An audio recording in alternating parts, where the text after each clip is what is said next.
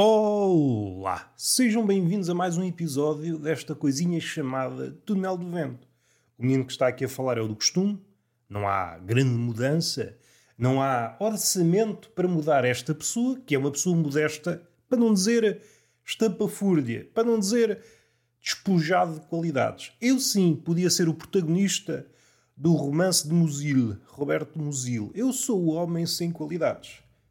Ainda assim, como vivemos num século em que não bate a bota com a perdigota, eu abalanço-me e é assim que somos felizes. E é isso que nos agrada, falar daquilo que não dominamos. Se falássemos, vejam bem este cenário, se falássemos apenas daquilo que dominamos, não podíamos falar sobre nada. Isso seria um planeta povoado de mimos.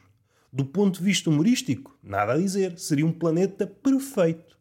Vocês, enquanto extraterrestres, estou a vestir-vos uma farpela verde, chegavam ao nosso planeta e encontravam milhões e milhões de mimos. Epá, seria um momento fabuloso. Infelizmente, o nosso planeta não é habitado por mimos, é habitado por seres humanos, seres mais tristes, que, à semelhança do mimo, também constroem várias paredes invisíveis que nos impedem de contactar com o outro. Findo esta parte de pendor metafísico, arraiar o espalhafatoso, o que é que nos traz cá? Como já vem sendo hábito, há um episódio, lá para o finalzinho do ano, não sei se vocês sabem, mas o ano está mesmo, mesmo a acabar, eu costumo falar sobre livros, os melhores livros que eu li durante este ano. Qual ano? 1844. É o ano em que eu me encontro. E foi criado o primeiro podcast. E então, vamos lá, porque são muitos e eu certamente não vou falar de todos, vou dar um lamiré sobre os livros. Caso contrário, vou perder-me aqui durante horas. Vamos a isso? É pá, não me apetece. Apetece sim, estamos cá é para isto. Então vamos já avançar. Qual Marcelo antes de ser presidente? Começamos por este. Sanatório sob o signo da clepsidra, de Bruno Schulz. Quem é Bruno Schulz? Vamos ler aqui uma epígrafe. A epígrafe serve para uma de duas coisas. Ou para nos dar um lamiré do que é que a obra nos vai dizer, ou então é para embelezar o livro. Nada tem que ver com o livro. O livro é tão fraco que tem que subir às cavalitas da epígrafe. Não é o caso.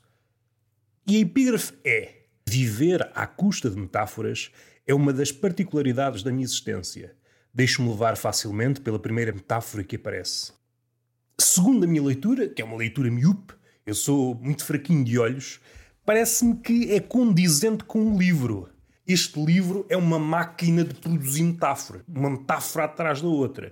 É um livro, um objeto estranho. Aquilo que na gíria literária, aquilo que na gíria do mundo literário se diz é um cometa, isto é mesmo um cometa, é um objeto estranho. Mais a mais na nossa altura, onde a linguagem prima pelo literal. Se eu quisesse fazer um paralelismo, assim, à desgarrada, diria que é uma espécie de Lewis Carroll negro. Uma espécie de gerador de precipícios, mas não no mundo da Alice. Se fosse o mundo da Alice, seria um mundo consumido pelas chamas negras. E metáfora após metáfora revela o absurdo disto tudo, das convenções, da literalidade, do olhar categórico, entre outras coisas. É daqueles livros inclassificáveis, mas ainda assim podemos dizer que é um conjunto de contos. Eu já tinha lido algumas partes do livro em anos anteriores, mas desta vez resolvi, vamos ler de uma ponta à outra. E foi uma bela surpresa. Um dos melhores livros de contos que eu já li. Uma boa entrada na obra deste senhor. Não sei se ele tem muito mais coisas, mas é um bom livro. Para quem gosta de contos, para quem é amigo da metáfora, aconselhável. Vamos lá para outro, senão não saímos daqui, não é? Agora, para algo bem diferente, Teorias Cínicas, de Ellen Pluckrose e James Lindsay. Depois vou ler aqui o subtítulo: Como ativistas académicos reduziram tudo a raça, género e identidade. E como isso nos prejudica a todos. Eu acho que dá um belo lamiré do livro. Posso ler aqui outra coisinha. Já ouvi dizer que só os homens brancos podem ser racistas? Que não existe sexo biológico ou que ser obeso é saudável? Confuso com estas ideias, pergunta-se como é que elas conseguiram desafiar tanto depressa a lógica da nossa sociedade. Vou ler aqui mais um bocadinho. Teorias cínicas expõem os dogmas em que assentam aquelas ideias, desde as origens do pós-modernismo francês ao seu atual refinamento por académicos ativistas. Este livro analisa e opõe-se a teorias tão absurdas como o conhecimento é uma construção social, a ciência e a razão são ferramentas de opressão. parte muito destas ideias. Ideias essas que seriam absurdas, mas hoje são levadas em ombros. Ah, a ciência e a razão são, são ferramentas de opressão. Sim, a estupidez é que nos une. De facto, é regressar a esta ideia. Um livro de ensaios une um dos males do nosso século, destes últimos anos, é que é tudo muito fragmentário e por vezes estamos a analisar vários fenómenos com ferramentas diferentes e sem perceber que eles se casam. No fim de contas, são dois fenómenos irmãos que podem ser ligados e, melhor, só podem ser compreendidos devidamente se os juntarmos. Caso contrário, estamos fadados ao fracasso. Outro exemplo é quando pensamos em política e nos afastamos das alterações climáticas, das questões de classe. Quando uma dessas coisas é analisada isoladamente, não vai surtir efeito. O tema, para ser debatido seriamente, tem de ser debatido em constelação. Temos de perceber quais são as ligações mais importantes desse tema. Bem, vamos para outro livro, um livro de Henri Michaud, Um Bárbaro na Ásia. O senhor, este livro foi lido logo no início do ano. A ideia que eu tenho dele é um pouco como, como a prosa de Michaud, é um, livro de prosa poética.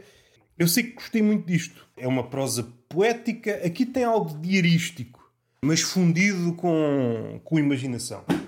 Para quem gosta de Henri Michaud, esquecendo a parte que ele enverdou pelas vias da droga, pelas vias da droga, para tentar alcançar uma nova iluminação Parece-me sempre pouco. Tanto ele como, por exemplo, sei lá, o autor do Admirável Mundo Novo, o Walter Benjamin, as experiências que eles retiram de, desse contacto com a droga parecem-me parecem acessíveis pela via da lucidez. Não me parece que seja um mundo totalmente alheio à razão. Podem ter chegado a elas mais rapidamente, mas com um custo. É o custo da dependência e o custo de terem estragado a mente. O caminho sem droga, provavelmente levá-los-ia mais longe. Mas isso seria tema para outro debate. Outro livro. Este é um daqueles livros que eu tinha chegado mais ou menos a meio e acontece-me, não o deixo a meio por ele ser monótono ou não me interessar. Acontece uma de duas coisas. Ou eu estou a ler muitos livros e, entretanto, vou por outros caminhos, entretanto, aparecem outros interesses e eu quero seguir na piogada de uma determinada ideia e então sou obrigado a ler vários livros e algum tem de ficar para trás. E aconteceu com este. Este é um daqueles livros que nunca me aborreceu em página alguma e ficou para trás. No entanto, consegui lê-lo de uma ponta à outra este ano. A Psicanálise dos Contos de Fadas, de Bruno Bettelheim. É uma análise eh, profunda de alguns contos de fadas. É um livro importante, seja por aquilo que aborda seja pela escrita, é um livro interessante. Foca-se, por exemplo, nos contos dos irmãos Grimm, nos contos das Mil e Uma Noites, no La Fontaine. Inicialmente faz a destrinça entre o mito, a fábula e o conto de fadas, onde é que começa um, onde é que acaba outro. E a importância do conto de fadas. E a diferença do conto de fadas dito canónico e o conto de fadas atual. E como o conto de fadas atual é desprovido de asas. Aquilo que o ser humano, aquilo que os pais, aquilo que os especialistas, entre aspas, os novos escritores de contos infantis estão a fazer, vai no sentido contrário. Vai no sentido de arrancar as asas ao conto. Aquilo que a criança, e fazendo já um parênteses, os contos de fadas não são apenas para crianças, é como um filme da Pixar. Tem uma leitura para crianças e depois tem a leitura para os adultos. E daí serem tão férteis em interpretações, em remodelações, mutações, etc, etc, como diz o nosso poeta Diogo Faro.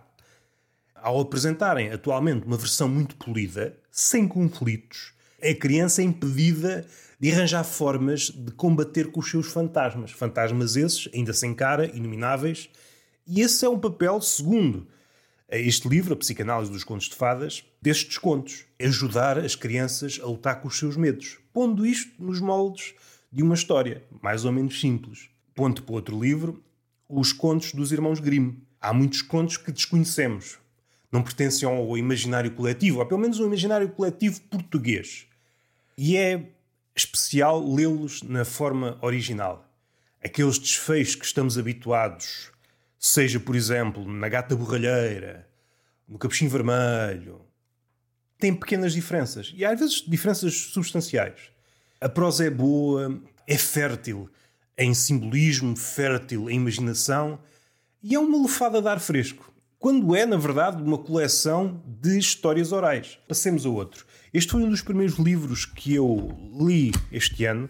Eu acho que fiz referência a ele no ano passado, em algum episódio. Outro livro de ensaios, Os Contos dos Irmãos Grimm, é um livro que, se não quiserem ler numa assentada, podem ir petiscando. Há contos pequeninos, aliás, os contos nunca são muito grandes. Há contos de duas páginas, há contos de dez, mas podem ir petiscando. É um bom livro para tirar a cabeceira. Vou aqui mergulhar numa história engraçada. Vamos ver a história deste menino. Vamos ver quem é castigado desta vez. E agora regressamos a mais um livro de ensaios, Pegadas em Busca dos Fósseis Futuros. David Farrier. É um livro, como é que eu ia dizer? Inovador não será o termo. Usado. Era essa a palavra que eu estava à procura e não encontrava.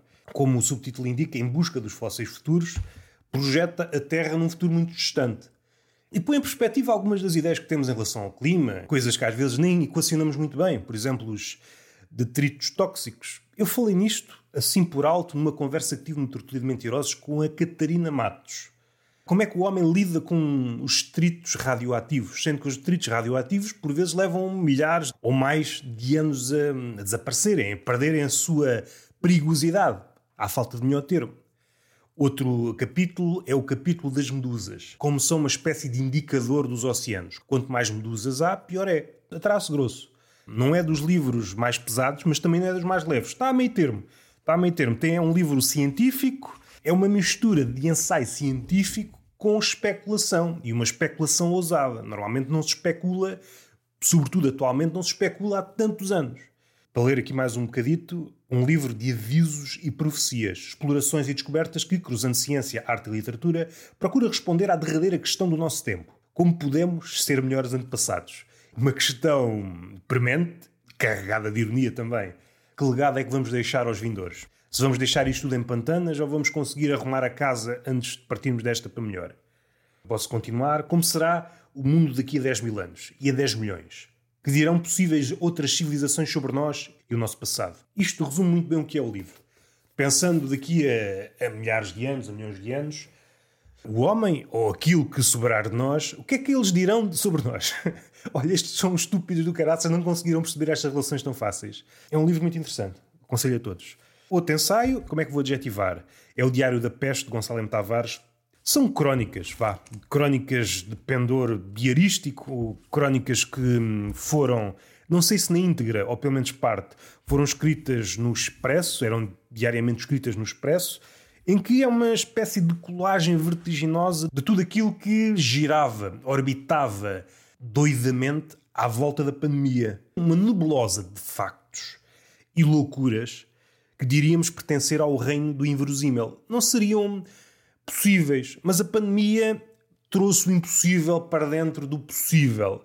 Há muitos mundos dentro do mesmo mundo. Essa foi uma das coisas que a pandemia trouxe. Como se houvesse um universo paralelo dentro do nosso próprio mundo, vários mundos em simultâneo. Uma espécie de orquestra, mas é uma orquestra desafinada. E nessa desafinação põe a nu os privilégios, as ideias rombas, as falsidades, os embusteiros, as novas montanhas, os novos chupés, as novas desigualdades, as frases feitas que se remodelam uma após outra, gigantes caem, gigantes erguem-se. É um livro que é útil ler agora, mas provavelmente também será útil daqui a uns anos, quando nos esquecermos. Quando nos esquecermos do que é que foi a pandemia. Estamos a falar do ano 2020 como se a pandemia já tivesse sido. A relação com a pandemia modificou-se entretanto. Esta primeira impressão, esta primeira coleção de impressões dá um retrato, quanto a mim, fidedigno do que é o homem, ou daquilo que o homem poderá ser nos próximos anos. Parece-me que é um testemunho interessante. Diário da Peste, de Gonçalo M. Tavares. Deixem-me pousar. Eu às tantas não vou ter espaço para pousar os livros. Pá, tenho de me apressar, senão vou estar aqui três horas. Passamos aqui para um livro que já falei, por isso não me vou alongar. Carta sobre os cegos, para uso daqueles que vêm, do Diderot, que é um filósofo humorista. Um ensaio à volta desta coisa do que é visão. Umas linhas do prefácio. No universo luminoso de Diderot, cada cego, cada vidente, é um mundo. Pronto a entrar no laboratório, não pela bizarria, mas pela normalidade, isto é, por ser capaz de realizar todas as funções que carece, bem como por ser dotado de um qualquer excedente relativamente a uma média. O outro beneficia sempre deste olhar generoso, porquanto a maravilha reside no nosso modo como a fraqueza se transmuta em utilidade. E esse contributo tenderá para um novo regime de solidariedade, num cubo ao cego. Levar a cabo a filosofia no cotidiano, ou Sanderson, um autor, ensinar a geometria àqueles que veem melhor do que os da mesma condição. Não residerá aí uma dimensão positiva do paradoxo do título, a contrabalançar a expectativa crítica que imediatamente suscita? Muito rapidamente é perceber quem é que é realmente o cego.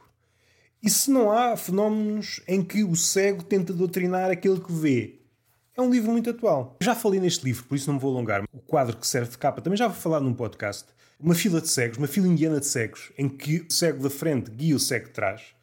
E é uma bela imagem do que é a nossa civilização. É um cego guia outro cego e por isso precisa de dogmas. Caso contrário, se a verdade vem ao de cima, é pá, então, tu és cego, estás-me a conduzir. É claro que não é nestes termos que Diderot fala, mas Diderot é importante nestas três vertentes. É filósofo, é humorista e é amigo das enciclopédias. Tinha esta mania de. mania, vá, falta de melhor termo, coligir tudo.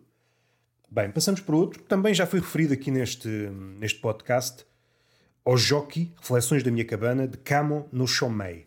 É uma espécie de diário muito despojado. Despojado, nota-se perfeitamente, cuidado com esta afirmação que eu vou fazer, que é oriental, no sentido mais antigo do termo.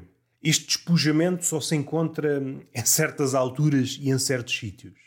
A vida de um monge, a sua demanda, a forma como um monge está livre do jugo do materialismo vê o mundo. No fim de contas, são as crónicas da fugacidade. Foi traduzido por Jorge Sousa Braga. Aconselho, é um livro pequenino, é um da, daquela coleção da Assíria Alvim que é Gato Maltês, a memória não me falha. Está a tentar procurar, mas não. Ah, está aqui, Gato Maltês. São livros muito pequeninos, mas são muito polpudos, têm muito sumo. Para quem não tem paciência para ler livros grandes, é um bom livro. Passamos para Alphonse Allais, acho que é assim que se diz Scientia Liberatrix, não sei se é assim que se diz, ou A Sogra Explosiva. É um conjunto de contos deste mestre do humor. É um bom livro, contudo, quando comparado com outra coleção de contos de editora Exclamação, eu acho que fica um bocadinho para trás. Ou então foi o, o primeiro impacto, já o tive, e, e entre aqui já a saber os recantos à casa, os caninhos do, do Alfonso. É um conjunto de contos de pendor humorístico. É um bom livro. Passamos por um autor que eu tenho lido, todos os livros têm saído, o filósofo Byung-Chul Han, Rostos da Morte, Investigações Filosóficas sobre a Morte. É um livro maior que o costume, não chega às 240. Os livros dele chegam às 100 páginas, é um livro mais pesado, e a olhar para a morte como se ela fosse um sólido geométrico. Analisar todas as faces e perceber como é que o homem se relaciona com a morte, como é que se relacionou, se há outras formas de nos relacionarmos com a morte, o que é que a morte realmente quer dizer. Tentar chegar a esse último destino. Quando o homem fala da morte, nunca fala diretamente, fala sempre das consequências, modos indiretos de falar sobre a morte. Damos conta das pegadas da morte, mas nunca encontramos o vulto da morte. Começa aqui com uma citação de outro autor que também me diz muito, o Canetti, este interpreta a morte. A morte não guarda silêncio sobre nada. Uma boa forma de começar o livro. E outra coisa que também já falei aqui várias vezes no podcast: como é que a relação com a morte define o homem? Há duas formas. Pegando em Canetti, já que ele foi liberdade, o homem tem duas formas de estar no mundo: ou está em fuga ou está em luta. E a imagem resultante desse confronto dá a imagem do homem contemporâneo. O homem contemporâneo é um homem que está mais inclinado para a fuga quando a morte se apresenta. Ao contrário do homem mais antigo, que via a morte não como uma morada final, mas como um ritual de passagem, um corredor que ia dar a outro sítio. É uma diferença abismal. Autos de Fé. Outro ensaio, o género que eu li mais este ano. Autos de Fé, a arte de destruir livros. Acho que o título é indicativo daquilo que trata. Até posso. O primeiro capítulo chama-se A Fachosfera da Esquerda. É assim, o livro diz muitas coisas, é claro. Todos os livros dizem muitas coisas debruça-se sobretudo na questão de hum, se dividirmos o mundo em bem e mal, o bem, à medida que contacta com o mal, vai ganhando-lhe os tiques. E à medida que o combate desenrola, fica cada vez mais difícil fazer a destrinça entre o bom e o mau. Isso é mais fácil de ver numa guerra. Uma guerra pode começar, por norma, começa com um bom e com um mau, mas à medida que a guerra avança, os excessos são cometidos de um lado e do outro, e começa a ser quase impossível fazer a destrinça. Quanto mais a guerra se demora, mais difícil fica. Se considerarmos no infinito, deixa de existir diferença entre o bem e o mal. Quer um, quer outro, já cometeu todo o tipo de excessos. E é muito por aí que, que este livro vai. na questão ideológica, na questão do politicamente correto, na questão de tentar abafar os livros. No fim de contas, o que está por debaixo de muitas coisas que se dizem hoje é um fanatismo religioso. É um abraçar um dogma e é um dogma fluido, um dogma que de alguma forma está ligado com o melhor reflexo do Narciso. O Narciso não quer que o seu reflexo seja desvirtuado. Assim que surge uma crítica ao seu reflexo, ele põe em marcha uma operação para queimar esse trator do reflexo. Passemos a outro. Valéry, um poeta, poeta matemático, o Valéry, que é também alguém que me diz muito, um livro também pequenito. Discurso sobre a estética, poesia e pensamento abstrato. O que é que a poesia nos pode dar enquanto geradora de pensamento abstrato? Atualmente pode até parecer estranho. Frases como esta parecem exóticas, mas pensar na poesia enquanto geradora de outros mundos, geradora de espessura, aquela máquina de transformar uma poça num oceano. E também os perigos, os embusteiros, que há também esse lado. Aquele que se diz ser mergulhador e, no fim, tem medo de nadar. Passemos para outro livro. Este livro é de um português, Manuel Monteiro. Eu nunca tinha lido nada dele. É revisor linguístico, formador profissional da revisão. Tá, tá, tá, tá, aqui, concurso literário da SOS Racismo. Tá, tá oscila entre a crónica, os pequenos contos, o microconto, uns lamirés ensaísticos. Toca também muito, muito no politicamente correto. Expõe algumas das suas farsas. É um livro também com um pendor vincadamente humorista. Foi uma bela surpresa este livro. O Funambulista, o Ateu Intolerante e outras histórias. Já agora leio aqui um bocadinho. Do trabalho à religião, passando pela violência, o sexo ou a vaidade, Todos os episódios são narrados com minúcia e frieza de um cirurgião, acompanhados de uma utilíssima panaceita. Tá. Não, não vou ler, senão às tantas não tenho tempo para os. Atlas do Corpo e da Imaginação de Gonçalo M. Tavares. É um livro que eu já reli algumas vezes, de uma ponta à outra, outras li pequenos fragmentos, e esta última vez também era assim. Pensei, olha, vou ler aqui umas, umas e depois vou largá-lo. Entretanto, li o livro todo outra vez. Eu uso este livro quando sinto que o meu pensamento está a ficar enferrujado, está a ficar travancado. É um belo manual de como pensar, de como libertar o pensamento que está circunscrito. O pensamento hoje está rodeado de várias esferas. Por vezes vê-se perturbado, não consegue avançar. E é uma forma de desatravancar. Daria pano para manga. O Atlas é um livro de ensaios, passamos para outro livro de ensaios, desta feita, George Orwell. Também já foi falado neste podcast, por isso não vou, não vou abordar muito. Procurem na lista de episódios, há um episódio onde eu falo dois ou três ensaios deste livro. Recomendo a toda a gente.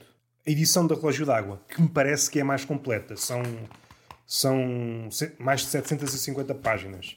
Tem aqui muita coisa boa. Aborda literatura, aborda hum, questões políticas, questões biográficas, independentemente dos temas. É bem escrito, por isso vale a pena. Passemos a outro.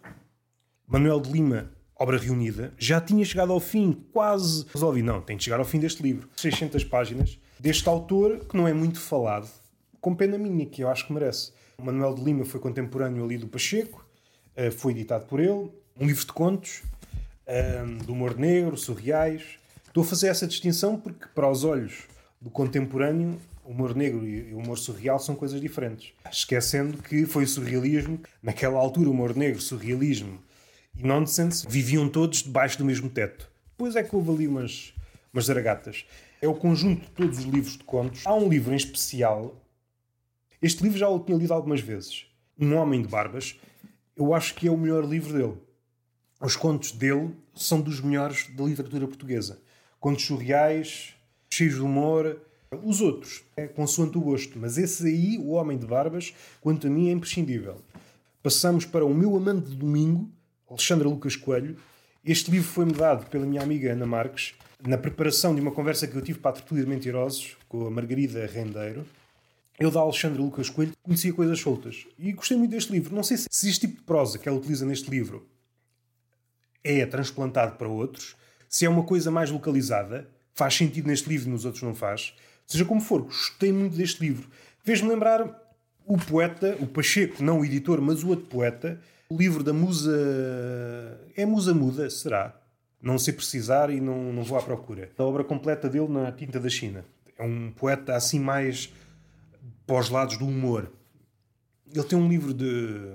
uma novelazinha, um cowboy, um cowboy apatetado. E este estilo de, de escrita fez-me lembrar, seja o Pacheco, seja o Vilhena, os romances do Vilhena, as novelas, vá. O termo mais acertado seria novela. Gostei muito do livro dela e a Ana, sacana, meteu-me em maus lençóis. Agora vou ter de comprar mais livros dela. Fogo. Deve ser enviada pela Alexandra. Sacana. Não se pode ter amigos assim. Mandar livros bons a uma pessoa. Não se faz. Agora, há aqui dois livros. Aliás, até havia três sem encontrar-se o terceiro. Ah, está aqui mesmo. Uh, despachei estes três. Mais três livros de ensaios de uma editora. Não sei se nasceu em 2020 ou em 2019. É uma editora recente. Prima por ter um catálogo estupendo. Todas as obras que estão no catálogo são escolhidas a dedo e dividem-se em ensaios capas brancas e ficção capas negras. É a editora Bazarov. Três livros dessa editora. Três livros de ensaios e cada um deles é estupendo. Começo pelo ensaísmo, que é ensaios sobre a arte de fazer ensaios. Não vou estar aqui ao ornal de adjetivos enaltecedores, porque é um livro bom, não vale a pena estar aqui aconselho. Quem quiser entrar na mente do ensaísta tem aqui o livro ideal. Passemos a outro. Uma coisa elementar. Um livro de ensaios, mas um livro de ensaios diferente. Um livro de ensaios, por exemplo, um capítulo, O Vento. O vento, o que é? Não vemos, mas ouvimos-lo. Sentimos-lhe a força. Este tentar capturar coisas incapturáveis. A seguir, Shangs. Teria de dar aqui música do deserto. Coisas deste género. Coisas que, aos olhos do contemporâneo, são inúteis. O rinoceronte. Olha, aqui tem um capítulo sobre o rinoceronte. Vamos lá falar do rinoceronte. E depois, um jornal havaiano, 21 de fevereiro de 1834, começa a falar do rinoceronte. O elefante é o único animal maior que o rinoceronte. O rinoceronte tem 2 metros e tal. É uma tentativa de arpoar algo que é muito fugaz. O último livro, também de ensaios. Este já falei aqui por alto. Falei por alto e escrevi algumas crónicas abordando aqui este tema tem aquilo que o outro tinha, mas numa magnitude absurda. Uma história natural do vento é tentar encontrar isso mesmo, a história natural do vento. E o vento como elemento mais incapturável. Sabemos muita coisa sobre o fogo, sabemos muita coisa sobre a terra, sabemos muita coisa sobre a água, mas o vento, o vento é algo que foge. Não conseguimos capturar o vento. Para utilizar a mesma metáfora, este autor tentou arpoar o vento. E isso tem tanto de magnífico como de patético. é um livro espetacular. Há aqui um fenómeno. A distância a que o homem está de uma determinada coisa, de um determinado tema. O homem na antiguidade está mais perto de um tema, depois o homem, envolvidos uns anos, afasta-se do tema. Aquela interpretação, aquela visão sobre um determinado tema é desadequada, mas, envolvidos mais 50 anos ou mais 100, o homem percebe que a visão do antigo é que estava certa. Parecia esta fúria, mas não. O homem é que não estava a conseguir ver bem é um fechar do ciclo. Perceber que os antigos já percebiam daquilo que estavam a falar. Porventura não falavam a mesma língua, não usavam os mesmos termos. E isto acontece muita vez aqui na história natural do vento. Falei do vento fone, por exemplo, um vento que se dizia que enlouquecia as pessoas. E depois, ah, isso é estúpido, como é que um vento enlouquece? Atualmente percebe-se que realmente tem um fundo de verdade. Porque é um vento carregado de certas partículas que, em contacto com o homem, faz com que certas substâncias no homem deixam fazendo com que o homem seja mais propenso a depressões, suicídios. Ou seja, o homem, lá no início, estava certo. Não tinha as ferramentas para dizer desta forma. Que é a serotonina que baixa em contato com o vento. Não. O homem é detentor de uma verdade, depois surge o homem de nariz empinado que diz não, o homem antigo está errado. Depois surge um homem mais à frente que destrona o homem hipócrita, aquele que estava no meio, e resgata aquilo que o homem antigo diz, mas de outra forma, para o seu parlapié. Dos melhores livros que eu li este ano. Aliás, isto são todos os melhores livros que eu li. Não, não vou pegar em livros que não gostei. Estão aqui é por alguma razão. Samuel Beckett, o teatro completo, aqui teatro, que é o género menos lido de todos, foi o regresso a alguns textos, por exemplo, À Espera de Godot, coisas mais pequenas, coisas até mais exóticas que eu não conhecia e fiquei muito feliz de encontrar isto.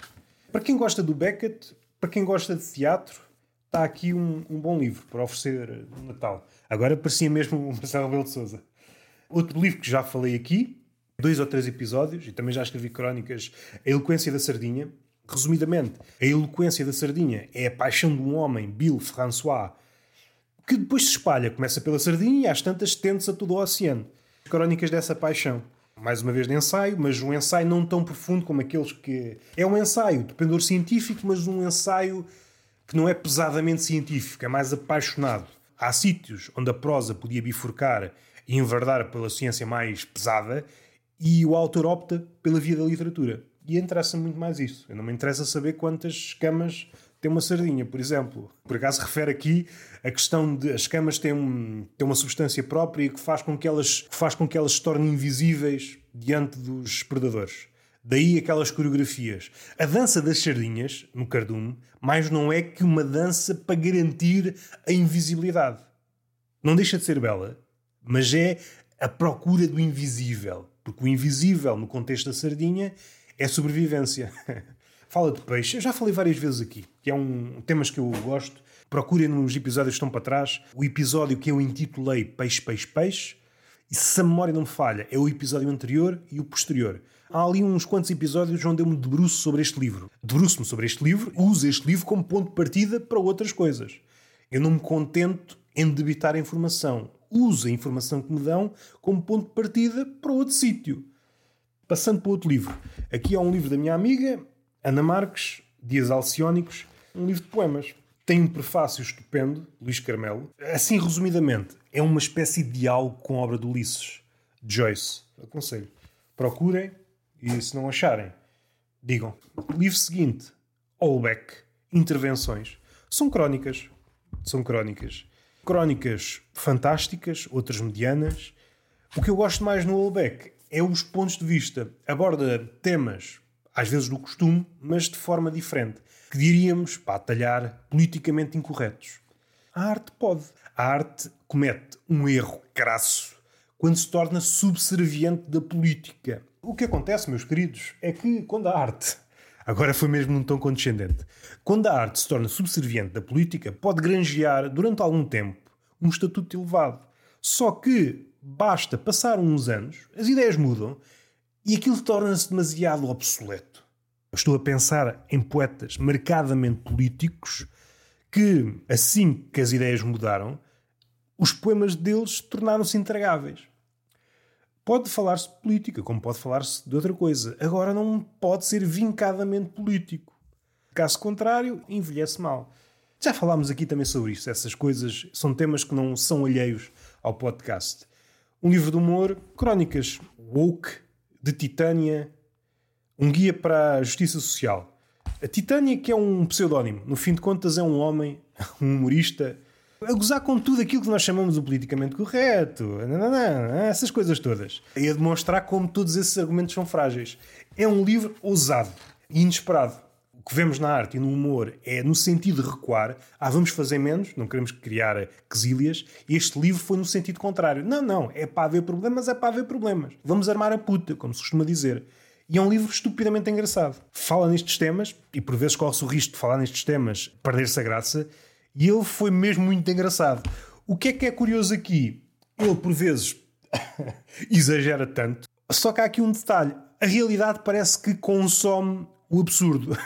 Coisas que ele via como absurdo, esticou mesmo a comédia. É impossível acontecer. A realidade já tomou conta disso. É curioso ver a dinâmica da realidade. Passemos a outro livro, Águas Fortes Portenhas, de Roberto Arlt.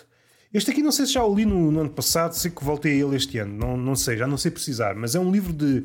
O género deste livro está na fronteira entre o conto e a crónica.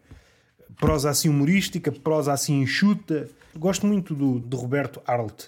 Não é por ter o meu nome, um escritor argentino, ali das alturas, acho que é de Borges e de Cortázar, editora Exclamação. Aqui é uma coleção chamada Avesso, que reúne obras humorísticas e qualquer uma delas é recomendável. São obras que, por exemplo, em contraste com aquelas que estão na coleção Ricardo Araújo Pereira, são obras menos conhecidas. Não são piores por isso. Por vezes até, até gosto mais destas, são mais fora. Estou a reparar que este ano li muitos contos. Eu acho que romances. Ok, li aqui alguns, não consegui trazer todos aqueles que li, mesmo dos bons. Isto é só um apanhado, é só um apanhado. A Silvina Ocampo, a Fúria. Também é contemporânea de Borges, também é argentina. Companheira de Adolfo Biocasares. Por acaso é um escritor que eu já li alguma coisa e nunca. Está aqui um livro, A Invenção de Morel. Por acaso foi exatamente este livro que, eu li. Não sei. Se calhar é daqueles escritores que, apesar de bom, não, não consegue falar comigo. Ler aqui uma parte de, de Borges em relação à Silvina. Nos contos de Silvina há uma particularidade que não consigo compreender. o seu estranho amor por uma certa crueldade inocente ou oblíqua. Atribua essa singularidade ao interesse. O interesse atónito que o mal inspira numa alma nobre. Borges, não é preciso perder-me aqui em adjetivos, Borges acertou. Também o que seria, não é? Eu acertar e o Borges falhar em relação à Silvina. Uma aproximação ao mal. E como o bem nunca está muito longe do mal. E por vezes o mal surge de onde menos espera. Pessoas que diríamos inocentes, sem razão para tal. Aconselhável. Mais um livro da Maldoror, Robert Walzer. Muitos Robertos aqui, muitos Robertos. Chamado Gata Borralheira, A Bela Adormecida, Branca de Neve. São três versões destas histórias em diálogo. Isto podia perfeitamente ser eh, feito em teatro. Também gostei deste livro. O Robert Walzer é um escritor eh, muito particular. Mais uma vez da Maldoror, escritos em forma de grafenola de Eric Satie. E esta figura hum, tem aqui textos muito bons. Isto são crónicas. Crónicas, uh, fragmentos, vá. São pequenos apontamentos. Acho que o título diz bem, escritos em forma de grafenola. E é uma personagem, por exemplo, Diderot é filósofo e humorista. O Eric Satie, acho que é assim que se pronuncia, se não for, perdoem-me, é músico e humorista. Um músico clássico, reputado, e também é humorista. E às vezes estes casamentos, inesperados, formam depois estes escritos únicos. Tinha aqui o Seinfeld, mas isso disse no ano passado, voltei a relê-lo.